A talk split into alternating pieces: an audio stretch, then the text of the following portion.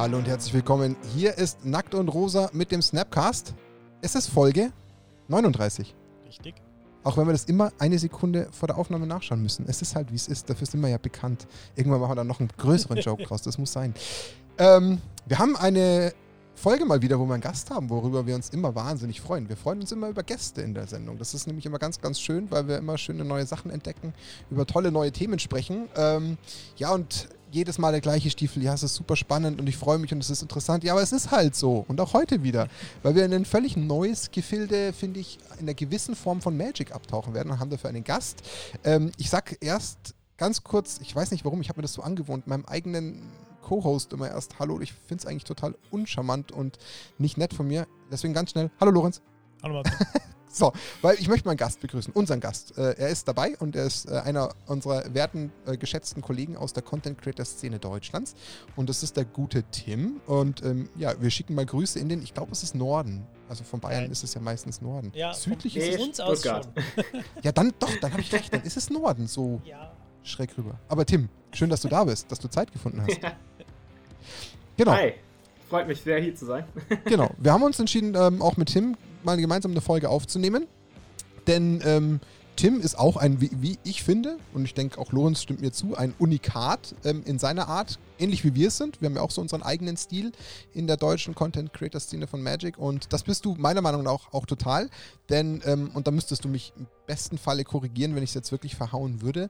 Du bist jemand, der sehr viel Wert darauf legt, mit ähm, gezeichneten und animierten ähm, Videos ein bisschen die Magic und Trading Card Game Welt ähm, quasi zu berühren. Das, was ja eigentlich außer dir, wenn ich ehrlich bin, keine Macht, den ich jemals wahrgenommen habe, also zumindest im deutschsprachigen Raum. Und ähm, du hast noch was ganz Neues am Start, was wir natürlich auch als Inhalt der Sendung haben wollen, weil es spannend ist, wie ich finde. Aber habe ich das jetzt weitestgehend richtig beschrieben, so zum Einstieg? Doch, ja, auf jeden Fall. Also das ist so ein bisschen, äh, ja, schon so ein bisschen Präsentationsvideostil mit selbstgezeichneten Avataren und sowas dann halt. So würde ich es jetzt bezeichnen, aber es ist, passt auf jeden Fall, ja. Finde jetzt, dass ich gar nicht so weit davon weg war. Ja. Sehr gut. Ähm, Ja. Davon abgesehen, äh, dass du die Figuren und Animationen ja selber zeichnest, hast du ja einen anderen Fokus als jetzt die meisten anderen äh, Kanäle, sage ich mal, die meisten anderen Kreatoren, weil du ähm, auf ähm, Artworks, auf Stil, auf äh, ah, na, jetzt fehlt mir das Wort. Design? Design, ja, also Design, ja. Genau, also ein bisschen auf die optische Schiene bei Magic äh, eingehst und dich da auch wirklich äh, immer ganz toll, äh, also tolle Hintergrundinfos bringst, gut recherchierte Sachen. Äh, letztens jetzt ein Video gesehen zu den äh, ah, zu den Artworks aus. Ah, jetzt jetzt habe ich wieder einen Hänger. Meinst du die Sketchkarten aus Modern Horizons 2? Nee, Oder äh, die, die Kunstgeschichte von. ja, genau, Äh, die, die Kunstgeschichte, ja. wo du die ersten paar Sets beleuchtet hast, gell? ja, Ja, genau. da kommt auch die nächste Folge diese Woche. Sehr gut. Ich grätsch noch mal ganz kurz rein, weil ich habe selber so ein bisschen verbattelt, dass ich am Anfang das eigentlich noch tun müsste, was ich ähm, hätte tun sollen. Denn wir haben ja noch Sachen, die wir verlost haben. Ähm, verlost haben, weil wir jetzt mittlerweile im Endeffekt gesagt haben, kurz vor der Aufnahme gehen wir her und verlosen äh, unter quasi Aufsicht einer zweiten Person die äh, jeweiligen Gewinne, die wir noch zu vergeben haben. Denn wir haben tatsächlich Gewinne aus zwei ähm, letzten Videos, die wir weitergeben wollen. Und zwar haben wir zum einen dank unserem Sponsor Ultimate Guard, wieder mal Grüße an die äh, lieben Freunde von Ultimate Guard, haben wir nämlich für die eine Folge, nämlich unseren letzten Snapcast, der Entstehungsgeschichte von Magic, haben wir nämlich zwei ähm, Return to Earth Boulder, die noch weg wollen. Und zwar einmal den Natural und einmal den in Orange. Also die müssen unbedingt raus. Und dafür habe ich den äh, lieben Comment-Picker bemüht und lese jetzt ganz schräg aus dem Augenwinkel mal ganz kurz die Namen vor, denn den Natural, den hat nämlich gewonnen der Samson Black. Dir schon mal herzlichen Glückwunsch zu dem Natural ähm, Return to Earth Boulder. Und den Orange hat der Tobi Van 1985 gewonnen. Also auch dir herzlichen Glückwunsch. Bitte wie immer an euch, meldet euch über die ganz gängigen Social Media Kanäle bei uns, Instagram, Twitter, Facebook, wie auch immer, sodass wir wissen, dass wir euch das zuschicken dürfen. Ähm, und dann wünschen wir euch viel Spaß mit diesen, wie ich finde, wirklich klasse Produkten, weil halt Ultimate Guard an der Stelle auch echt zeigt, dass man auch als Unternehmen, was natürlich trotzdem in erster Linie ein Stück weit ein Auge auf Umsatz hat, aber auch wirklich auch auf das Wert legen kann. Und das ist mit diesen Dingern echt stark und gelungen. Deswegen noch einmal ein großes Kompliment an Ultimate Guard an der Stelle, weil das sind wirklich Produkte, da freut man sich, wenn man mit so einem Unternehmen zusammenarbeiten, kooperieren darf, weil ähm, wenn ihr auf was aufpasst, dann freut uns das umso mehr, weil wir passen ja quasi auf die Schweinchen auf. So, wir haben auch noch was. Und das kommt im Endeffekt über den lieben Bernhard vom Baby Spiele aus Rosenheim, auch einer der bekanntesten, größten Card Market Händler und auch wirklich eine große, äh, bekannte Größe in der Magic-Szene, der auch schon Gast bei uns war. Denn der hat uns nochmal netterweise ein Modern Horizons 2 Display äh, quasi ja, zur Verfügung gestellt. Und zwar in erster Linie dem Dani, der rotzfrech zugegriffen hat, der gute Dani. Da hat er ah, Booster aufgemacht. Schaut euch das Video nochmal an, wie man so ein Draw- und Pull-Glück haben kann. Ah, steht auf einem anderen Blatt Papier. Aber wir haben daraus noch eine Prälatin des Heiligtums in Foil und diesem äh, Old Bordered Style. Das ist diese wunderschöne Karte. Sie glitzert auch so ein bisschen, wie ich gerade sehe, im Licht. Und die hat gewonnen der Phoenix 2355, ähm, der auch kommentiert hat. Der hat da berechtigterweise ein bisschen den Ton ähm, moniert in diesem Video. Ja, hat er recht. Fairerweise, ich bin gerade so ein bisschen am Hin- und Herbauen gewesen hier bei mir äh, im Keller mit verschiedenen Settings und Ab, ähm, Aufbau äh, etc. Und da hatte ich leider das Mikro ein bisschen falsch verwendet. Jetzt weiß ich, wie ich das richtige Mikro richtig einstelle und da wird es beim nächsten Mal, wenn wir sowas machen, besser sein. Wenn ich mich nicht irre, ist es einer unserer letzten Gäste, der Phoenix. Nein, das ist nicht der Phoenix. Nicht der Nein, Phoenix. das ist nicht. Ach. Nein, das ist Ryzen Phoenix. Der gute Judge ist Ryzen Phoenix. Das ist nicht der Phoenix. Zu viele Phoenix. Äh, viel zu viele Phoenixe, so, genau. wie, so wie in jedem Set momentan mindestens ein Phoenix ist. Haben wir So mindestens haben wir einen Phoenix in den Kommentaren. Phoenix. Genau, sehr gut. Wunderbar. Aber jetzt, auf geht's. Jetzt gehen wir nochmal rüber. Du hast es ja schon so ein bisschen angeschnitten. Trotzdem gibt es ein Prozedere. Auch das möchte ich unbedingt durchboxen. Tim, wir wollen ein bisschen was trotzdem erstmal zu dir erfahren, sodass die Leute so einen kleinen Einstieg haben zum Warmwerden. Ja, so ein klassisches, wer bist du? Ähm, auch natürlich gerne deine Hintergründe vielleicht zu Magic, dass die Leute wissen, wie du denn vielleicht mal früher dazu gekommen bist, ob es Pausen gab, was deine Formate sind, die du gern spielst, was du aktuell noch machst. Also, oder auch andere TCGs. Also da gerne einfach mal den Leuten einen kleinen Abriss geben, wenn du möchtest. Ja, klar, gerne. Also, äh, ja, ursprünglich komme ich wirklich aus Norddeutschland und da ging es in meinem kleinen Dorf äh, dann irgendwann los mit, dass jeder, jedes Kind hat erstmal Pokémon-Karten gespielt, dann Yu-Gi-Oh! Karten und dann hatte unser Spieleladen auch irgendwann Magic-Karten. Das ging mit Myrodin und der achten Edition los. Deswegen ist Myrodin auch, äh, also 2003, 2004 war das, ist immer noch eins meiner absoluten Lieblingssets. Äh, das, das ging halt einfach los, du hast diese Karten gesehen, mit, also das ging schon damals mit den Artworks los. Die haben halt von sich aus schon angefangen, so dir eine Geschichte zu erzählen. Das war jetzt nicht nur mit dem Flavortext unten drunter, sondern einfach alles, alles an der Karte hat irgendwie dir was erzählt. Ich habe auch äh, als eine meiner ersten legendären Kreaturen Glisser Sonnensucher gezogen und dann kurz darauf in unserer Schulbibliothek das Buch gesehen mit ihr auf dem Cover und mir dann ausgeliehen und gelesen und da war ich so, sowas von in Magic drin. Und genau, da hatte dann quasi jeder in unserer Schulklasse damals dann so ein Kitchen Table standardmäßiges Magic gespielt mit dem Myrodin-Block und Kamigawa. Und ich habe es noch ein bisschen mit in Ravnica dann reingetragen, den ersten Block. Und dann war erstmal ein bisschen Pause bei mir bis zum Return to Ravnica. Das ist so ein bisschen bei mir auch immer mit äh, der Raktos-Gilde, die finde ich ziemlich cool, äh, verbunden. Und wenn ich gesehen habe, oh, es gibt neue Raktos-Karten, dann habe ich wieder ein bisschen ins Hobby reingefunden. Da Return to Ravnica hatte ich da ein bisschen mit äh, so einem neuen Freundeskreis dann Oberstufe Abitur so um die Zeit äh, gespielt. Und dann jetzt, wo es wieder nach Ravnica ging, da kam ein Azubi auf mich zu, jetzt bei auf der Arbeit, und hatte halt gemeint, ja, spielst du Magic-Karten? Und ich so, ja, hab noch so ein paar alte Karten. Und seitdem bin ich so was von tief drin und habe auch diese ganzen Formate kennengelernt, wie Limited, Commander, äh, eigentlich, was es sonst auch noch so gibt, irgendwie Modern und Pioneer und all das. Aber ich spiele halt am meisten jetzt tatsächlich äh, Commander, was an dem Laden auch liegt, an dem Local Game Store, äh, wo ich halt arbeite in Böbling, dem Fantasy Strongpoint. War ich jeden Freitag zum äh, Friday Night Magic und da wurde nur Commander gespielt. Und so kam es dann auch, dass ich jetzt irgendwann über 20 Commander-Decks gebaut habe. Okay. Also die Commander-Sammlung wächst und wächst und wächst.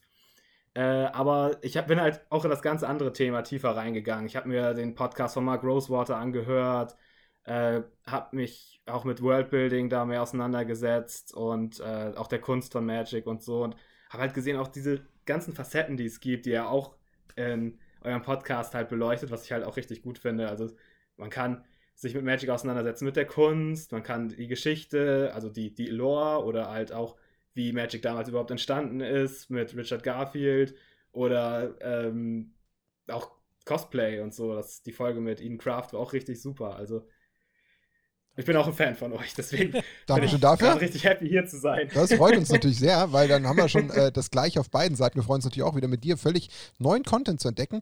Ähm, kleiner Recap nochmal, du sagtest, also wenn ich es jetzt richtig zusammengezählt habe, hast du mehr oder weniger insgesamt quasi zweimal gespielt und zweimal pausiert, wenn ich es jetzt so richtig mhm. identifiziert habe. Und jetzt würdest du behaupten, zumindest meine Interpretation, du hast jetzt beim dritten Mal noch mehr Feuer und Flamme gefangen und bist noch mehr abgetaucht. Ja. Weil eigentlich dachte ich schon so, als du die erste quasi, die, die erste äh, Zeitschiene angerissen hast, von wegen, ah, da habe ich dann in dieser Bibliothek das Buch gesehen mit dem Cover, dachte ich mir schon, okay, das scheint ja schon so, als ob das äh, permanent gewesen wäre. Aber, und das fand ich spannend, ich weiß nicht, Lorenz, stimmst du mir zu? Ich habe immer das Gefühl, nach diesem Mirrodin und Kamigawa-Block, und ich bin ja leider ein Outsider, was das betrifft, ich war da ja nie dabei, aber irgendwie bricht bei sehr vielen da ähm, das Spielen ab. Und viele kommen aber auch wieder zu den ähm, Ravnica-Blöcken zurück, also gerade zum Return to Ravnica. Ich habe irgendwie gefühlt jetzt schon das dritte, vierte Mal im Ohr klingeln, wie die Leute sagen, ich habe mir zum Mirrodin Kavigawa gebrochen und bin dann so Richtung ähm, Return to Ravnica zurück. Oder täuscht mich das jetzt gerade völlig? Naja.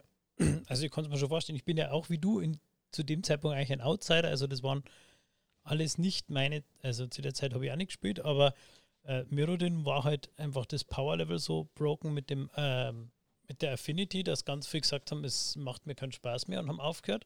Und danach kam Kamigawa mit dem irrsinnig schlechten Power-Level, wo halt dann die anderen gesagt haben, okay, jetzt, hat ich so viel Power und mhm. jetzt kommt nichts mehr nach. Äh, von dem her, also kann ich mir gut vorstellen, weil das Power-Gefälle vielleicht so extrem ja, war. Ja, das hat so geschwungen. Dass es sowohl mhm. die, die Casuals als auch die, die Competitive irgendwie ein bisschen rausgehauen hat. Und jetzt. Und Ravnica ist einfach äh, eine total tolle Plane, wo man Mhm. Wie der Tim schon gesagt hat, äh, immer wenn, wenn meine Lieblingsgilde wieder auftaucht, dann, dann kriege ich da wieder einen Bezug dazu. Und halt auch sowas ist, glaube ich, wenn du mal durch einen Laden läufst und dann siehst du irgendwelche Packs und siehst, oh, Ravnica, das kenne ich noch. Oh, ein neues Set, das schaue ich mir mal an. Also kann man schon vorstellen. Jetzt habe selbst ich verstanden, dass das eine gewisse Omnipräsenz hat in dem gesamten äh, Konstrukt. Also man merkt ja schon, dass da eine gewisse Dauerbindung existiert. Deswegen verstehe ich natürlich da so einen ähm, schnelleren ähm, Wiedereinstiegsfaktor als bei vielleicht ähm, anderen Namen oder Blöcken. Ich meine, klar, die haben zwar teilweise historische ähm, Hintergründe, sowas jetzt wie Dominaria, wo ich ja wirklich eingestiegen bin. Das habe ich jetzt auch verstanden. Aber Dominaria taucht ja auf eine andere Art und Weise mehrfach auf, wohingegen ja Ravnica ja wirklich was mit diesen mit diesen Gilden und diesen eigentlichen, ähm, ja, wie sagt man denn, ähm, ja, Gilden im Sinne von, man hat so einen Heimathafen für die jeweilige Gruppierung, die man so ein bisschen mag, die ja auch den, den Farben zugeordnet ist. Und da verstehe ich natürlich schon, dass man dann so ein bisschen irgendwie immer so, weil man ja mit den Farben hauptsächlich spielt, irgendwie so ein bisschen immer seinen Touchpoint hat. Und dann klar, dann hat man natürlich da einen Punkt, auf den man gerne nochmal aufspringt. Ähm, Lorenz hat es schon angedeutet, du bist ja durchaus auch äh, in, einem, in einem Segment sehr stark unterwegs, das ja auch nicht von vielen beackert wird, so möchte ich es jetzt mal sagen.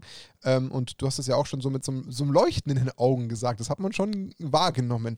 Ähm, was ist denn der Hauptgrund, dass es dich in Richtung Artworks und Lore und, und Design und ähm, die ganzes, dieses ganze Konstrukt mit Worldbuilding dahinter, was hat dich denn da so speziell getriggert? Weil das hatte ich ja schon ziemlich äh, gecatcht. Wie, worin liegt denn das begründet hauptsächlich? Das ist halt dieses, dass ich gerne kreativ bin. Ich habe mir schon als Kind, also ich habe als Kind schon ganz viel gezeichnet, habe mir auch schon eigene Comics ausgedacht und halt jetzt mit dem Erwachsenenalter auch immer und immer mehr gemerkt, dass halt egal welche große äh, Produktion du irgendwie hast, ob es Star Wars, Herr der Ringe oder irgendwie sowas ist, das wirkt halt alles so so lebensecht und so gut, weil halt Worldbuilding betrieben wurde. Mhm. Und das ist halt das, was ich auch in Magic halt faszinierend finde, dass sie halt einfach dreimal im Jahr oder zweimal im Jahr halt äh, Worldbuilding mit einer komplett neuen Plane machen. Da hatten wir jetzt ja Kaltheim, jetzt kommt Dungeons Dragons und dann geht es wieder nach Innistrad zurück, aber dann haben sie wahrscheinlich schon wieder die no nächste neue Plane sich ausgedacht. Und zu jeder Plane denken sie sich halt immer so eine komplette Welt aus. Was gibt es dafür? Was gibt es dafür? Äh, Figuren, Kreaturen, was ist das Besondere an der Welt, so. Mhm. Ja, das ist, das ist halt richtig, richtig toll. Also das, und das ist halt so was, wo ich auch einfach gerne meine Gedanken schweifen lasse und dann kreativ gerne werde. auch wenn ich nur ein Fan bin. Ja. ja. Es ist aber momentan echt, wie du schon sagst, krass, dass sie dreimal im Jahr das teilweise neu machen. Es hat so, so ein zweischneidiges Schwert, haben wir auch schon mal angesprochen. Einerseits es ist Wahnsinn, was sie da reinstecken. Also Kaltheim mit zehn unterschiedlichen Reichen in diesem, an diesem Weltenbaum und äh, genau erklärt, wie dieser Weltenbaum funktioniert, warum es diese Doomscars gibt, warum es die Überschneidungen gibt.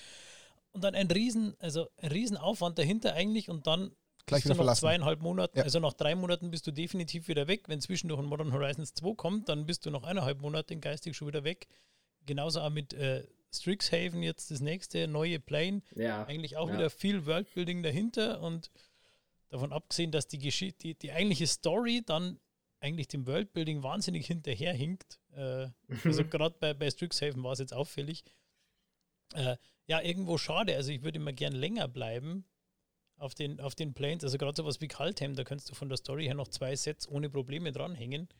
Äh, es ist ja auch so ein bisschen dann der, der Zwang da, das so schnell abzuarbeiten. Also ich mache das ganze Worldbildung und ich will ja eine ganze Geschichte, abgeschlossene Geschichte drin haben, aber die muss dann auch kurz sein, weil es, ich habe ja nur meine fünf oder sechs Short Stories, um das Ganze irgendwie durchzubringen. Also ja, es ist Mhm. irgendwie, wie du sagst, es ist Wahnsinn, was dahinter steckt, aber was dann draus gemacht wird, ist fast ein wenig schade. Ich hatte kein Problem damit, wenn man schon vorzeitig erkennen könnte, dass in diesem gesamten Gebilde, was sie sich da ausdenken und aufbauen, auch schon irgendwie diesen, diesen äh, Punkt erkennen kann, dass es da auch eine sehr hohe Wahrscheinlichkeit gibt, dass man dahin wieder zurückkehrt.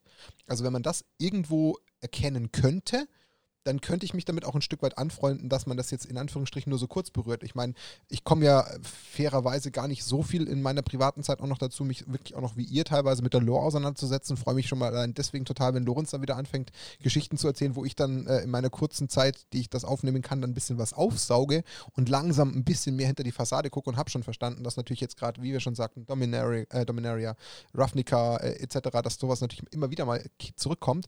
Das wäre natürlich schön, dass dann auch bei solchen neuen ich nenne es jetzt mal äh, Planes, passiert, wo man weiß, okay, das ganze Kaltheim, was man sich da aufgebaut hat, ist jetzt nicht einfach nur so ein, so ein Shortstop im Sinne von, wir machen ganz kurz, äh, ja, hier legt gerade die Fähre an, einmal bitte alle kurz an Land, dann schauen wir kurz raus und dann fahren wir Mhm. wieder alle schnell weiter.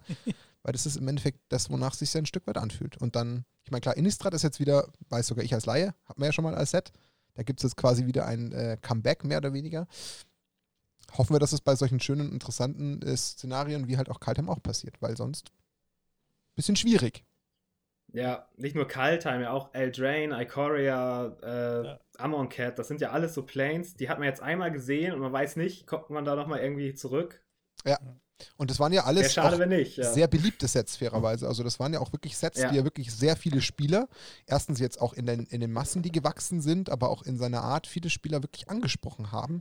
Und dann wäre es ja fast noch irrwitziger, wenn das Ganze dann eigentlich ein Stück, Stück weit verschütt geht, weil man das wieder einfach nur kurz berührt hat und dann liegen lässt, weil gerade Ikoria, Eldraine und so, die waren ja schon auch wirklich auf ihre Art schon besonders und deswegen Ja. bin mal gespannt, ob sie das nochmal irgendwie äh, ausgraben. Aber jetzt haben wir dir so ein bisschen den, äh, das Wort abgenommen. äh, wolltest du noch was dazu sagen eigentlich zu dem ganzen Thema äh, Worldbuilding und was dich daran so fasziniert? Ähm, mehr jetzt eigentlich so nicht, außer dass wir könnten jetzt eine gute Überleitung machen, Oh, dass, äh, Überleitung. dass halt, wer halt sagt, so ich möchte mehr von in Kaltheim machen, dass der halt ich jetzt mit diesem kleinen Extra, was ich mir jetzt überlegt habe, worum es jetzt in der Folge gehen soll, dass der jetzt halt sagen kann, ja, wir gehen nach Kaltheim zurück und machen da ein kleines Abenteuer. Hm. Genau. Dann ist ja die Überleitung fast perfekt vorgelegt, oder? perfekt, Fast genau. perfekt. Vor allem, weil es die Leute eh im Titel des Videos lesen können, um was es geht. Ja, aber sie müssen Also. drauf warten. Lass die Katze aus dem Sack, Tim. Genau. Äh, also seit ich davon gehört habe, dass Commander ein Fanformat ist und das jetzt das beliebteste Format in Magic ist, habe ich mir überlegt, boah, ich will auch mal ein Format irgendwie, ein beliebtes Format. Äh, also das ist halt das so jetzt. Ne? Ich, ich hoffe, es wird beliebt. Aber ich habe mir jetzt halt ein Format überlegt, mit dem man quasi Pen-and-Paper-Rollenspiele nur mit Magic-Karten spielt. Also das, der Working Title ist so gerade das Magic the Gathering äh, RPG-Format, also Mhm. Roleplay-Game-Format. So. Mhm. Und ähm, genau, da habe ich jetzt äh, auf meinem Kanal zwei Videos bisher zu, hochgeladen. So eins ist so dieses Gedankenspiel, so wie könnte eine Session in diesem Spiel aussehen, in diesem Format.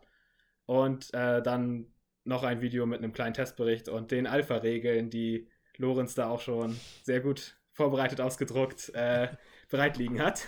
Ja, muss man gleich mal dazu sagen, der Tim hat sich nicht lumpen lassen und hat einfach mal 17 DIN A4 Seiten eng beschrieben. Also ich habe es auf halber Größe ausgedruckt.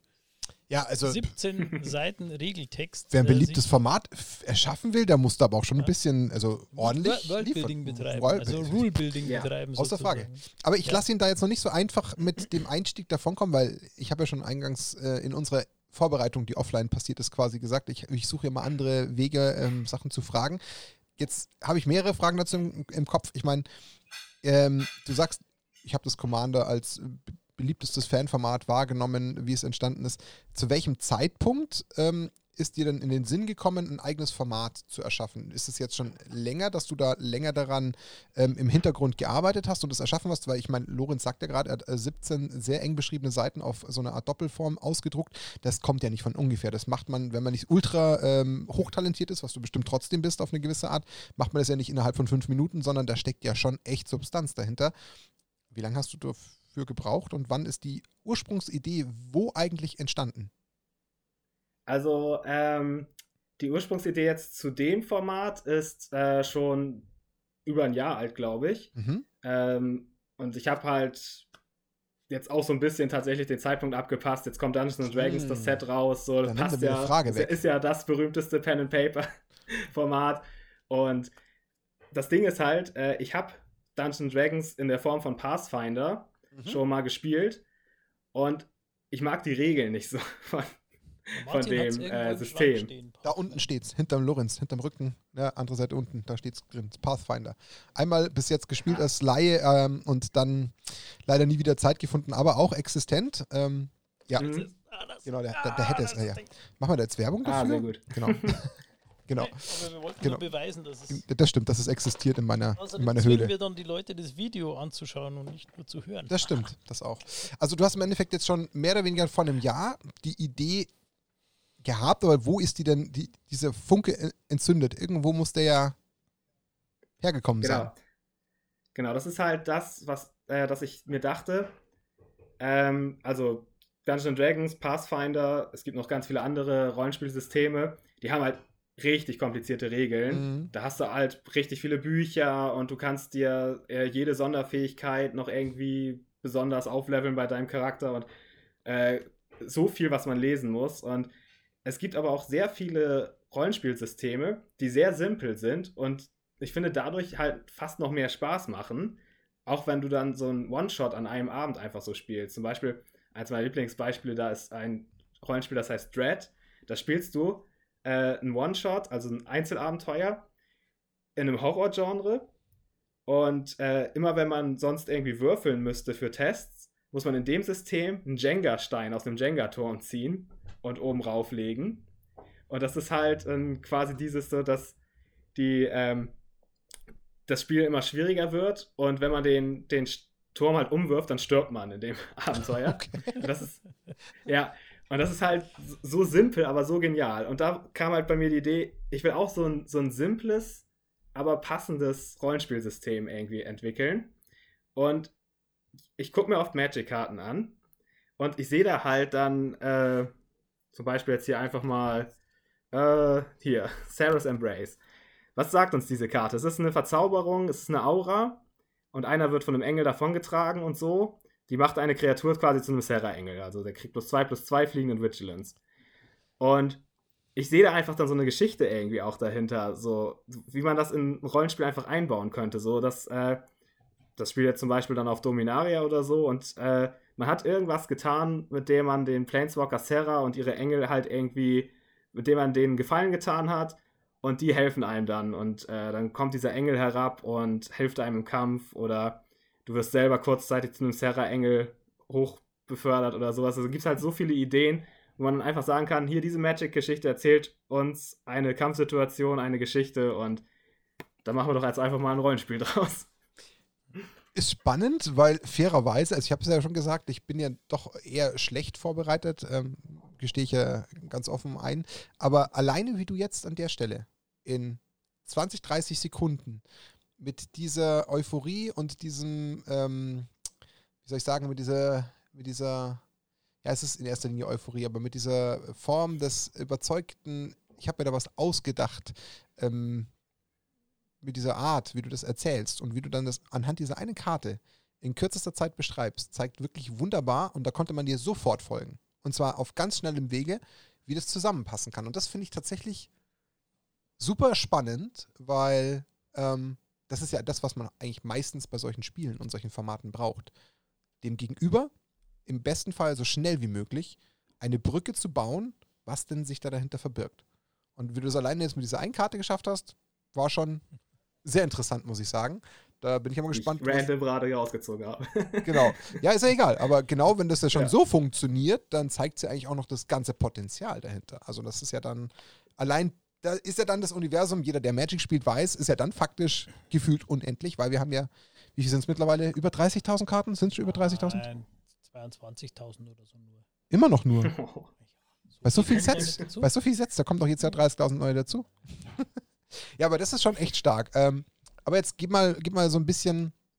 Also wir haben verstanden, es ist so eine Idee von dir, dass du sagst, es soll, es soll so ein Fanformat werden. Klar, jetzt passt das Timing. Jetzt hast du mir da meine Frage quasi schon bestens beantwortet, weil ich gesagt hätte natürlich, hm, komisch, Dungeons and Dragons kommt raus. Hm, obviously, it's a pen and paper, the most uh, mhm. famous one.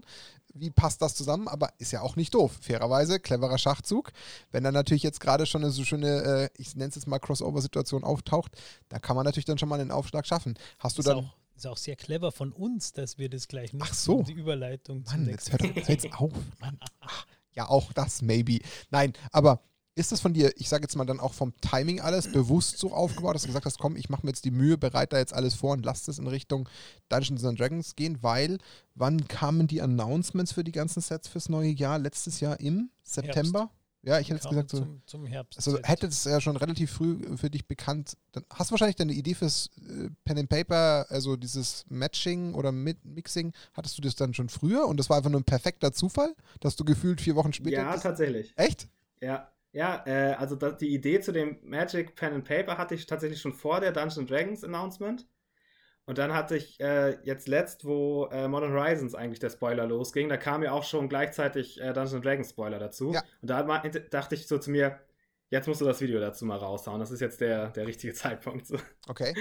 Aber dann wirst ja du wahrscheinlich gefühlt innerlich gefeiert haben, als du gesehen hast, welche Sets die nächstes Jahr rausbringen und dachtest so, ja, also mhm. perfekt, da kannst ja, du da passt das jetzt, ja. nicht laufen. Also das ist ja, super. Okay. Ähm, mal ganz kurz, äh, für ähm, für Leute, die jetzt da sitzen und sagen, ey, Magic Podcast, ja, ich spiele Magic, was ist denn eigentlich so ein Pen ja, Paper? Falls es Punkt. Leute gibt, die das nicht kennen, erklär Punkt. mal in ein paar Sätzen, was jetzt so ein Pen Paper ausmacht. Genau, also äh, das große Beispiel ist dann da immer hier, ihr habt bestimmt schon mal Stranger Things oder äh, da gibt es noch ganz viele andere alte Filme. Ich glaube, in E.T. kam es auch irgendwie kurzzeitig vor, halt Dungeons and Dragons, so das große Beispiel. Leute sitzen zusammen an einem Tisch. Einer ist der Spielleiter und der hat eine Geschichte vorbereitet. Und der weiß, was die, äh, wie es alles ablaufen könnte. Der steuert die Monster und was so sonst noch so passieren könnte in äh, einem Abenteuer. Also man spielt halt dann ein Abenteuer wie so ein Gesellschaftsspiel. Man hat dann den Spielleiter und die Spieler. Und die Spieler, die haben halt einen Charakter den sie spielen. Das ist halt das, was man Rollenspiel nennt, so dass du dich in einen Elfen, einen Zwerg oder was auch immer halt hineinversetzt. Und das heißt halt Pen and Paper, weil du viel Papierkram und Stift tatsächlich für dieses Spiel brauchst, weil du hast so einen Charakterbogen, auf dem steht der Name deines Charakters drauf und äh, dann sowas wie seine Werte, wie stark er ist, wie schlau er ist und halt auch so ein bisschen, was, was ist sein Beruf? So, ist er ein Dieb, ist er ein Paladin, solche Geschichten halt. Und da spielt man dann halt mit seiner Gruppe zusammen ein Abenteuer durch. Man spricht sich ab, was machen unsere Charaktere hier. Man äh, sagt so, ja, wir, wir, gehen jetzt in das Dungeon rein oder nee, wir gucken noch mal uns lieber in der Gegend um, ob wir noch irgendwie was Nettes finden irgendwie oder da, das wird halt immer alles so abgesprochen in der Gruppe dann und dann ja umgesetzt im Spiel. Das ist halt das, was man dann ja ich hätte, ich eine kleine Ergänzung. Ich weiß nicht, ich, ich, ich versuche immer in der Version der Zuhörer zu denken.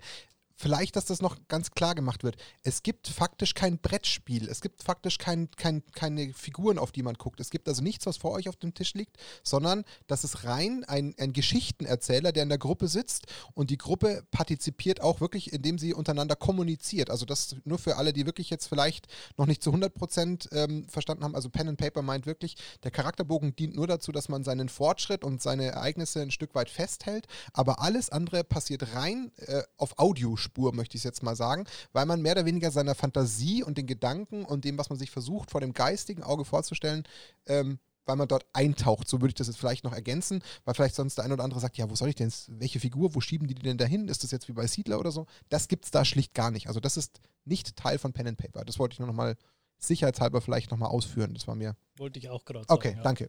ja. okay. Also so schlechtes, also striktes Pen and Paper ist wirklich, dass du auch keine Figuren hast, sondern wirklich alles im Kopf stattfindet. Ja. ja und mit Würfeln halt geguckt wird, wie gut hast du jetzt zugehauen oder äh, die Wand erklettert oder irgendwie sowas dann, ja. Ist auch vielleicht genau. noch ein kleiner Fun-Fact, ist ja eigentlich, wer das weiß, und ähm, es gibt mit Sicherheit auch viele, ähm, die uns zuhören, die gerne irgendwelche Computerspiele spielen. Ähm, Pen and Paper ist der Ursprung jeg jeglichen Rollenspiels. Also egal welches Rollenspiel es jemals in die Welt des Computerseins geschafft hat, das ist alles durch Pen and Paper eigentlich entsprungen. Kann genau. man so sagen. Ja, das ging mit den Ataris damals mit dem äh, Adventure los. Also das Spiel hieß tatsächlich Adventure und das ist auch alles mit Dungeons Dragons irgendwie entstanden. So, ne? Und dann genau. kam Final Fantasy und irgendwann ein Elder Scrolls und was so es da so alles gibt. Ist ja mittlerweile ein ja. gefühlt unendliches Universum an, an Rollenspielen, die halt alle dem Ursprung Pen and Paper entstanden sind. Genau. Ja. Ähm, das war es kommen auch dieses Jahr wieder zwei äh, große Rollenspiele raus, die ja komplett auf Dungeons Dragons basieren übrigens. Mhm. Also interessiert. In Pen and Paper Variante oder meinst du das auf nein, Computer? Computer. Ah, ja. Eins ist doch, glaube ich, gerade rausgekommen, oder? Oder ist das noch eine Alpha oder eine Beta? Baldur's Gate 3 ist in so. der Beta und Solasta, weiß ich nicht, ob das schon raus ist. Aber wir haben über das gesprochen, aber was letztens zwischen Herumkommandiert und ähm, Solaris gespielt wurde. Das war ja auch Dungeons and Dragons. Ah ja, das war, stimmt. Das ist aber ein, ein anderes. Das ist, glaube ich, wieder ein. Ja, aber es ist auf jeden Fall Dungeons and Dragons. Ja, ja, genau. Dungeons and Dragons Universum, Universum wieder, genau. Genau. Okay, aber jetzt haben wir kurz nochmal allen mehr oder weniger klar gemacht, was denn eigentlich ein Pen and Paper an sich ist. Und jetzt haben wir so ein bisschen die Schnittmenge äh, ein Stück weit versucht ähm, zu erklären. Und jetzt kommt ja quasi deine charmante und wirklich, wie ich finde, super interessante Idee ins Spiel. Denn du sagst ja, naja, also eigentlich gibt es ja so eine Art, sagen wir, Geschichtsbuch dazu für den, für den ähm, Geschichtenmaster, der die Story erzählt. Also der versucht sich ein Stück weit, also entweder denkt er sich ganz aus, dann ist er natürlich ultra kreativ, oder aber ähm, er hat ein Stück weit eine Vorgabe, die er dann aus so einem äh, Regelbuch oder aus so einem Geschichtsbuch entnimmt. Ähm, das versuchst du ja jetzt im Endeffekt umzusetzen auf Kartenform im Sinne von Magic-Karten. Das kann man ja jetzt erstmal so ganz stumpf sagen, oder? Genau, also der Twist halt an meinem Spiel soll sein, dass du wirklich nur Magic-Karten benutzt. Deswegen ist es auch eher sowas wie ein Magic-Format, weil es ist schon sehr von Vorteil, dass du Magic die Regeln kannst, wenn du halt dieses äh, Pen and Paper ausprobieren willst, dieses, dieses Rollenspiel. Das ist halt, ähm, ja, es ist, ist ja auch tatsächlich so, dass äh, Magic ja damals entstanden ist aus Dungeons Dragons auch, so als nettes Spiel zwischen zwei, äh, also in der Wartezeit zwischen zwei Spielen, so die du auf einer Con irgendwie hast und so. Hattet ihr ja auch erwähnt mhm. in der letzten Folge. Ähm, Genau, und ich finde halt, das ist, das legt halt so einen eleganten Bogen wieder zurück. Und deswegen ist Magic dafür auch prädestiniert. Also ich glaube, du könntest mit keinem anderen Sammelkartenspiel so gut machen wie mit Magic, weil die, wie ich hier schon gemeinte, ja, die Karten halt richtig gut eine Geschichte erzählen halt. Jetzt haben wir ja, um das vielleicht natürlich ein bisschen mehr in der Tiefe auszuleuchten, jetzt haben wir ja bei Pen and Paper diesen Spielemeister den Master, der ja versucht, die Gruppe so ein bisschen zu steuern. Das gibt es jetzt in deiner Form ja auch. Also du hast ja trotzdem mhm. einen, der ein Stück weit versucht zu lenken. Genau, also man hat einen Game Master, so habe ich den jetzt einfach mal in den Regeln genannt. Und der muss das Abenteuer vorbereitet haben. Der muss so auf alle Eventualitäten vielleicht der Spieler auch vorbereitet sein. Der hat so die Story, wie es ablaufen soll, groß, grob im Kopf. Der weiß, äh, der hat alles vorbereitet, der hat alle Karten, die er für, dafür braucht, hat er am Start der hat ähm, so halt diese, diese Minispiele vorbereitet, um die es halt in dem System halt auch viel geht.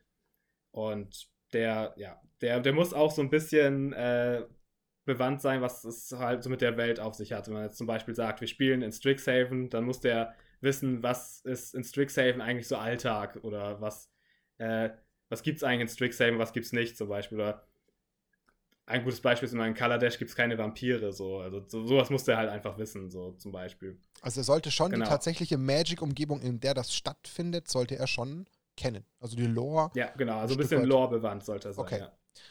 Weil ja natürlich, äh, du natürlich schon einen riesen äh, Aufwand hattest, alleine deine Regeln zu schreiben, aber natürlich noch keine Storybooks gebastelt hast. Das kommt ja alles erst noch. Und im besten Falle äh, reichert sich das ja selber über das Fan-Universum ähm, mhm. an, weil die Leute alle Spaß haben. Das wäre natürlich das Beste, wenn das natürlich entsteht. Ja. Und ich glaube, da könnte man schon den Nerv von dem einen oder anderen Nerd, wie du sie ja gerne auch in deinem äh, Intro-Trailer nennst, äh, treffen, weil da bestimmt der eine oder andere kreativ sagt, boah Mensch, das passt mir ja super in den Kram, da hätte ich mal voll Bock drauf.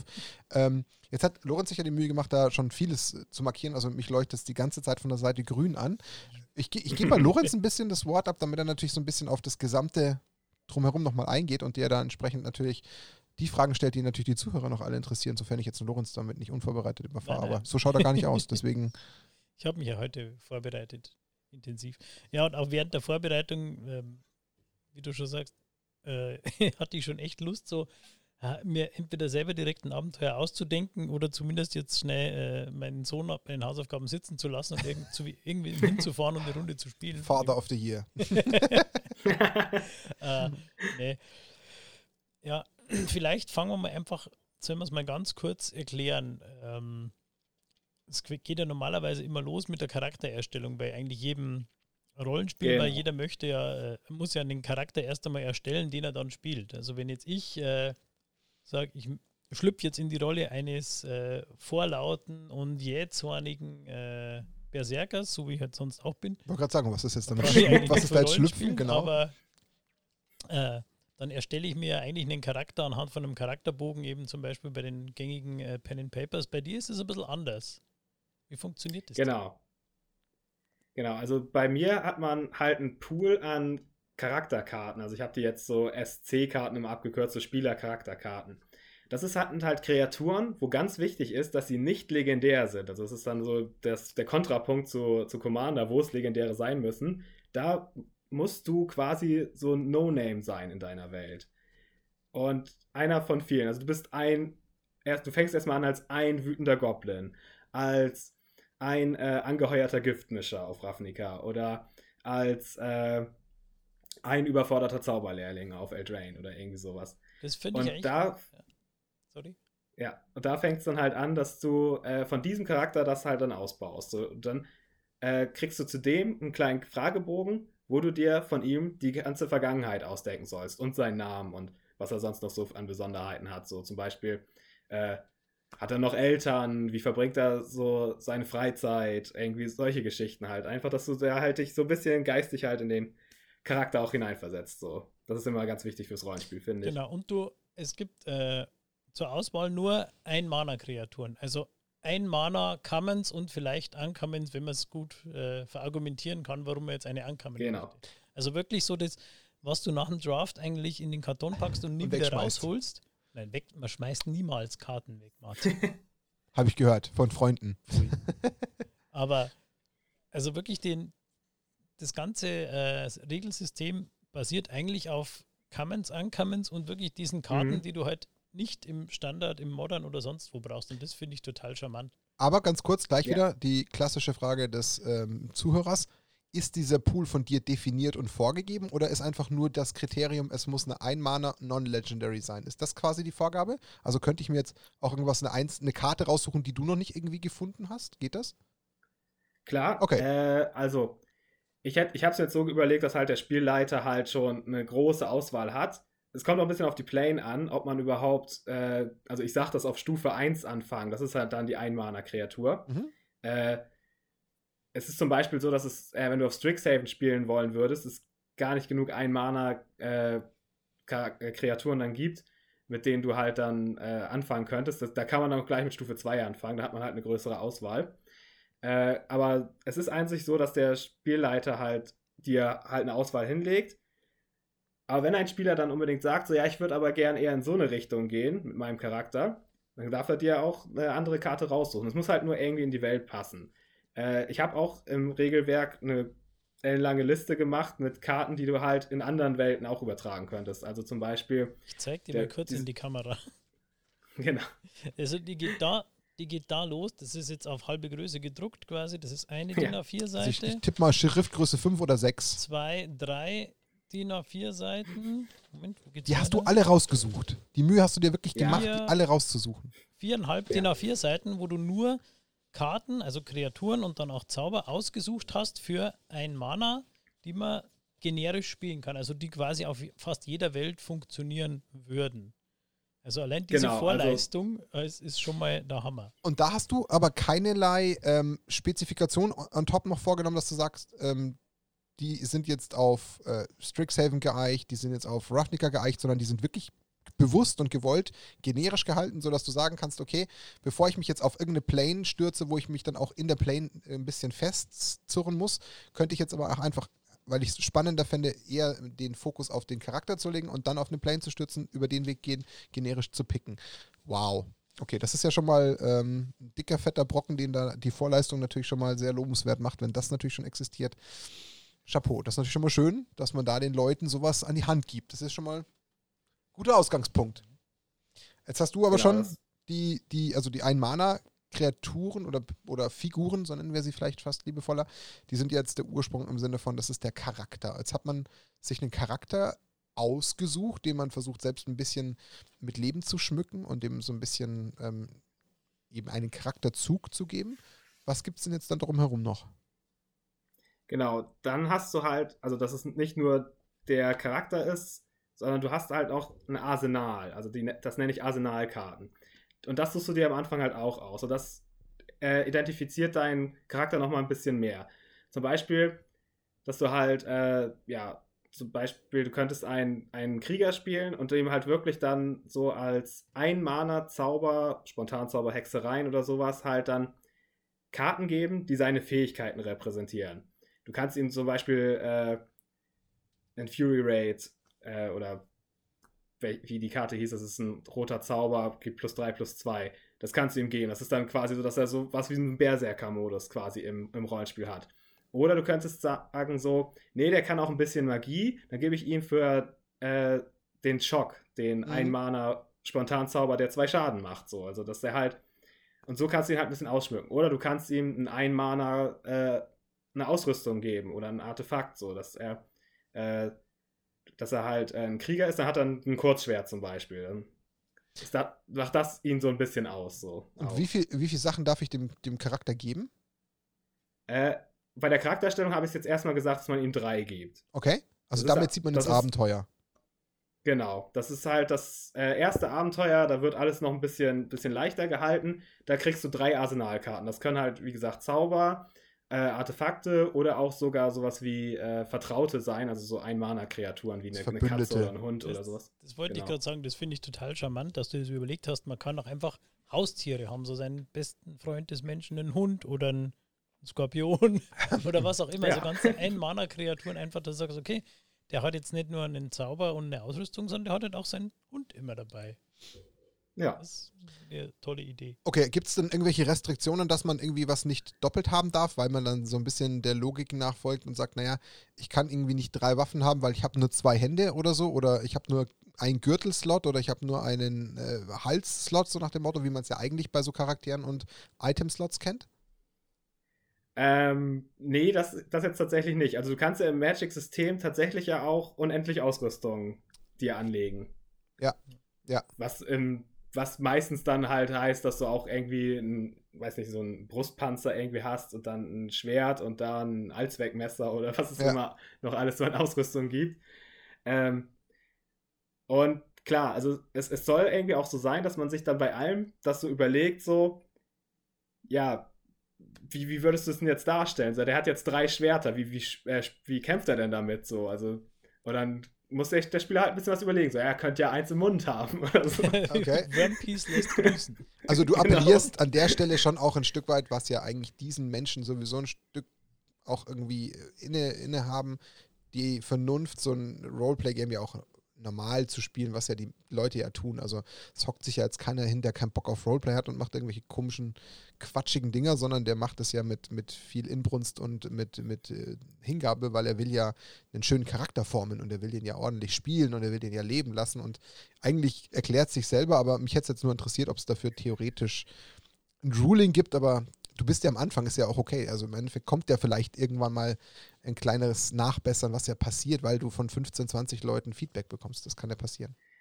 Das ist halt auch genau das, äh, weil ich, ich möchte, dass es jetzt möglichst viele verschiedene Leute testen, weil ich zum Beispiel, ich bin echt so ein, so ein Rollenspieler durch und durch, so ein Timmy oder halt sowas, der halt da so eine Geschichte mit erzählen will und dann komme ich gar nicht auf so Ideen, wie ein Power Gamer zum Beispiel mhm. kommen würde und der sagt sich dann so, ja klar, ich nehme doch jetzt hier drei Ausrüstungen, irgendwie sowas. Dann äh, spreche ich mit meinem Spielleiter ab, dass ich die in jedem Kampf schon quasi angelegt habe.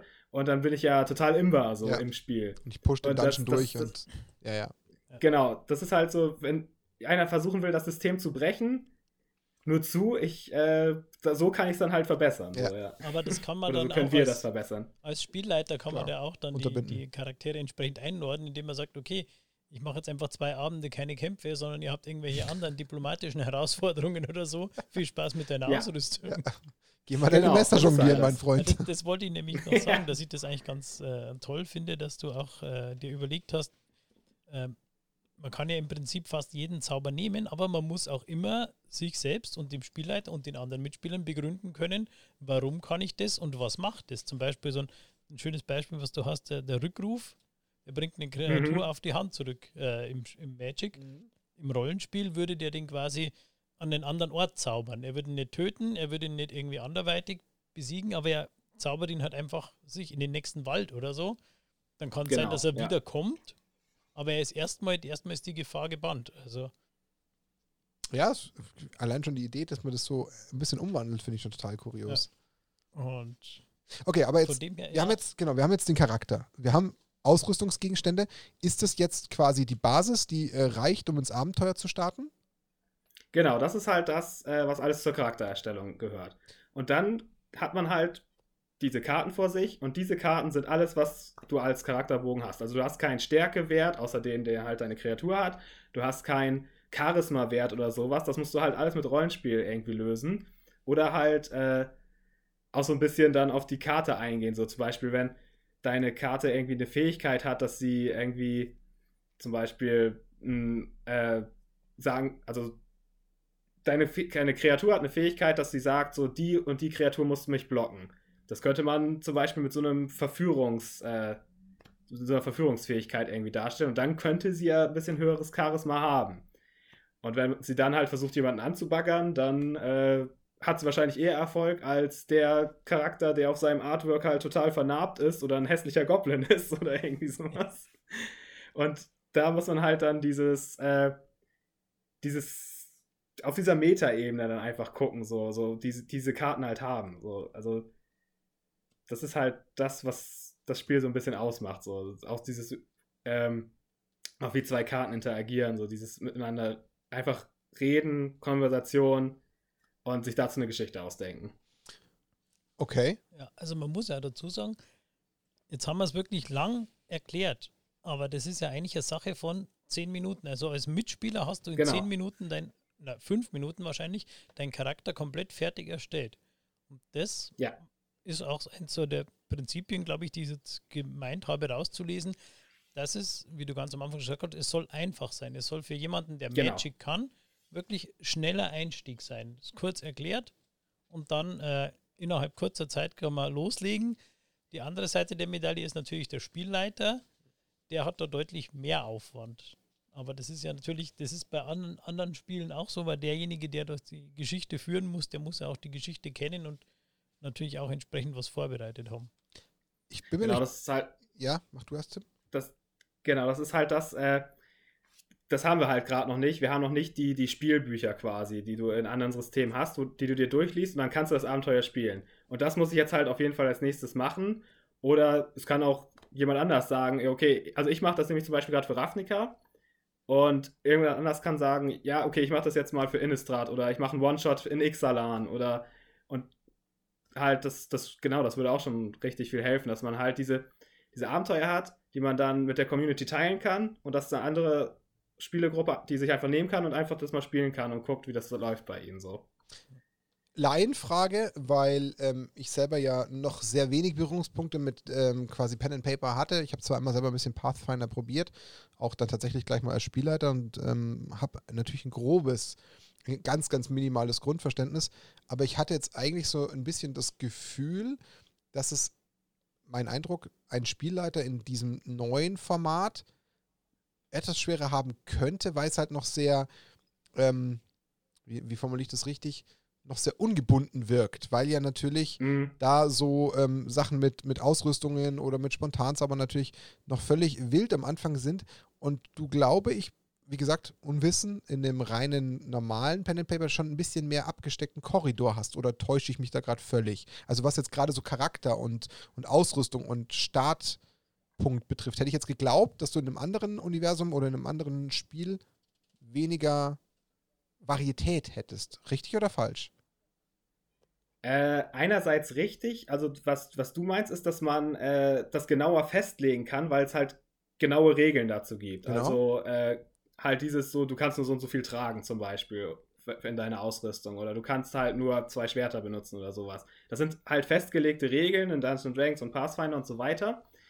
Ähm, aber trotzdem hast du ja die, die Varietät, dass dein Paladin äh, mit zwei Schwertern kämpft oder dass er einen Zauberstab eher benutzt oder dass er ein Schild benutzt und so. Also das äh, ist ja trotzdem so dieses, dass man eine Vielseitigkeit hat, aber jedes Szenario ist in einem, äh, in einem System wie Dungeons Dragons und, äh, und Pathfinder halt sehr genau äh, definiert. So, das, das, das passiert dann und dann. Wenn du mit einem Schild und einem Schwert kämpfst, dann hast du genau diese Boni gegen die und die Kreaturen oder das so und so genau wirkt sich das auf deinen Kampf aus.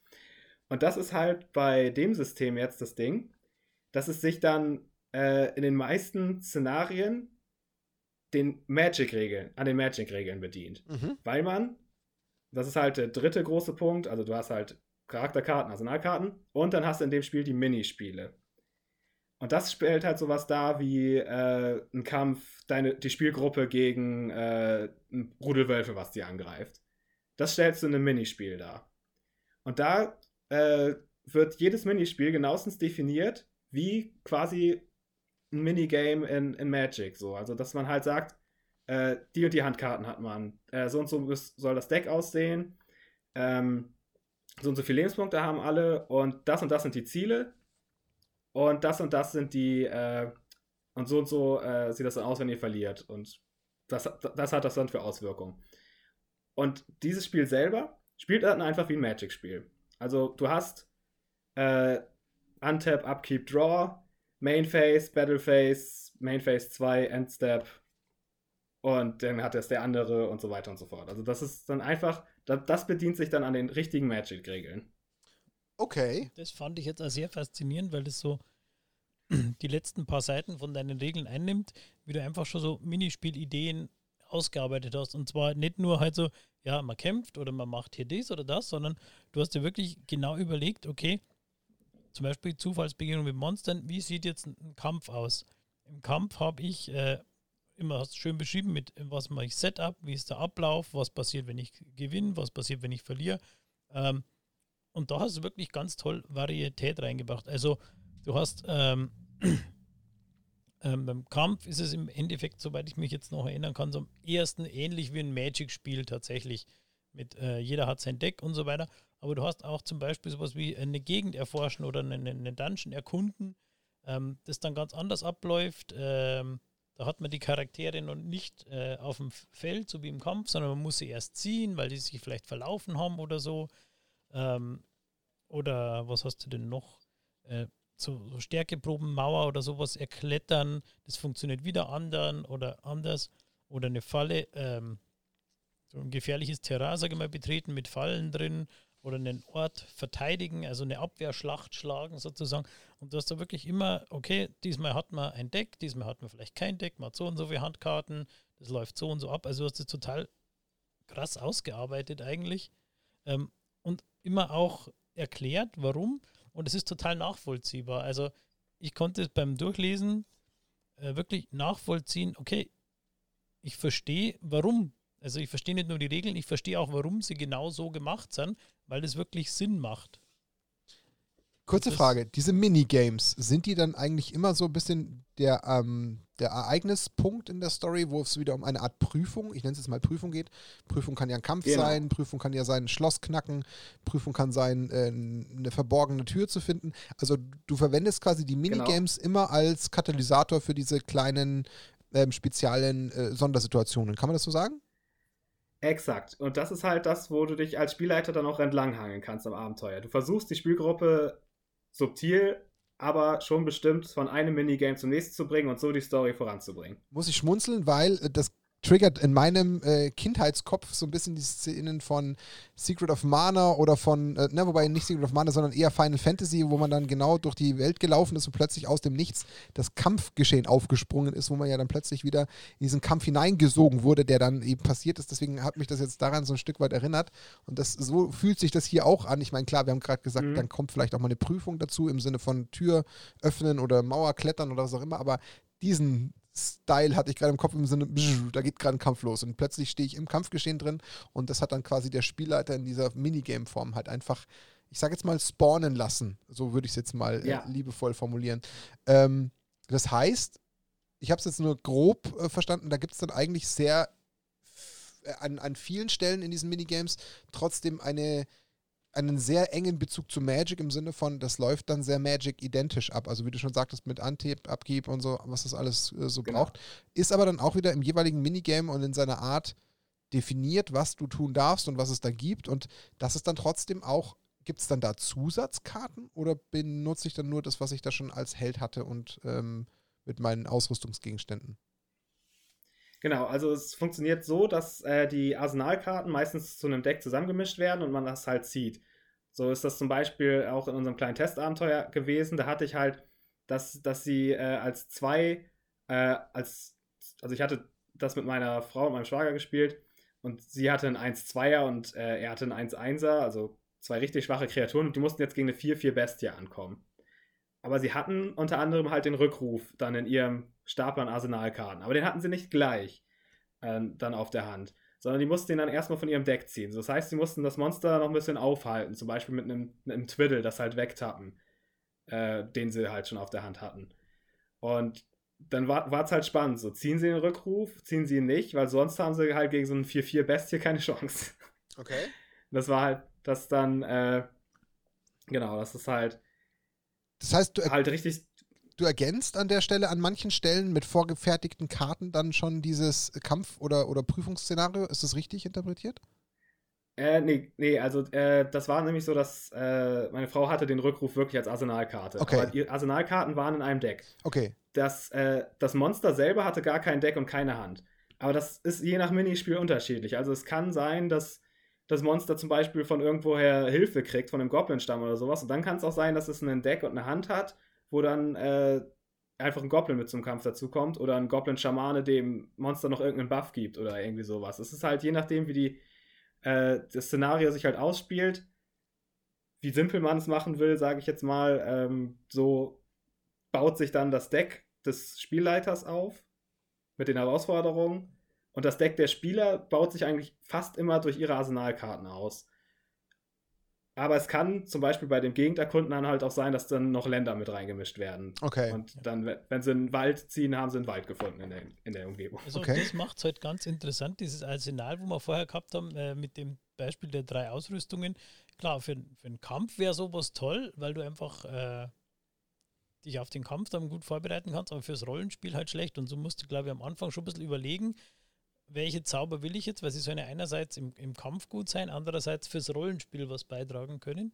Und was ich auch noch ganz toll finde bei diesem Kampfsystem, äh, du hast, fährst ja da zweigleisig im Endeffekt. Also wenn das, diese Bestie angreift, dann hast du zwei Möglichkeiten. Du schaffst es irgendwie, die Bestie zu töten. Oder äh, sowohl du als Gruppe als auch die, der Gegner hat immer auch Lebenspunkte oder meistens auch Lebenspunkte. Und das ist sozusagen der, der Wille. Also wenn ich es schaffe, irgendwie an der Bestie vorbei ihre Lebenspunkte von 10 auf 0 zu bringen, dann äh, gerät sie in Panik und läuft weg oder sieht halt, du bist zu stark und äh, haut ab und andersrum.